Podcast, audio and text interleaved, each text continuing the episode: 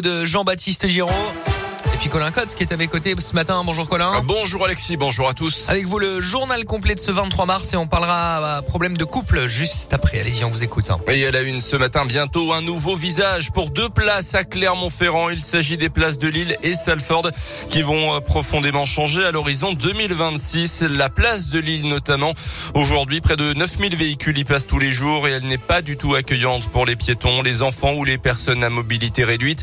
Et ce sont les habitants de la métropole qui vont pouvoir donner leur avis sur ce projet en exprimant leurs envies et leurs attentes, même si les élus ont esquissé quelques pistes, comme l'explique Grégory Bernard, l'adjoint en charge de l'urbanisme à la mairie de Clermont. Le fait euh, du coup de végétaliser euh, la place en étain, la présence de la fontaine, l'idée de réduire la place de la voiture sur la place pour pouvoir la redonner à d'autres usages, et notamment aux piétons, c'est un invariant du projet.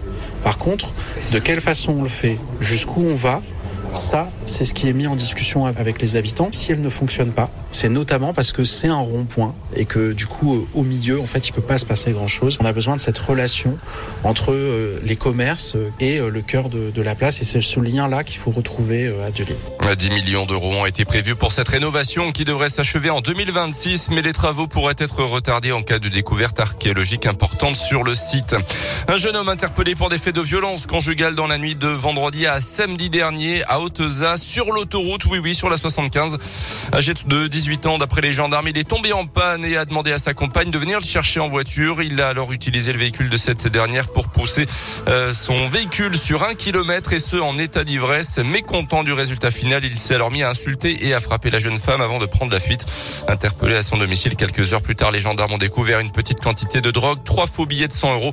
Il sera jugé pour ces faits au début du mois de septembre. Un classement attendu, celui des étoilés au guide Michelin 2022. Il a été dévoilé hier en fin de journée. Statu quo en Auvergne, toujours 14 établissements primés par le célèbre guide rouge.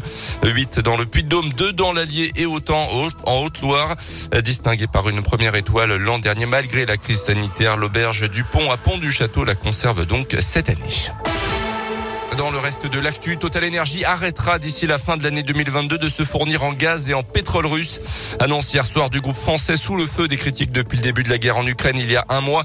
Des sources d'approvisionnement alternatives existent déjà sur Total Energy qui avait annoncé qu'il ne financerait plus de nouveaux projets en Russie sans pour autant se retirer officiellement du pays. De nouvelles sanctions contre la Russie devraient être annoncées demain par les Occidentaux. Joe Biden, le président des États-Unis, entame d'ailleurs une visite de quelques jours en Europe. Il doit assister au sommet du G7 de l'OTAN et de l'Union européenne. Son homologue ukrainien doit s'exprimer dans l'après-midi devant les députés et les sénateurs français. La France, justement, a-t-elle levé trop brutalement les restrictions sanitaires dans cette épidémie de Covid?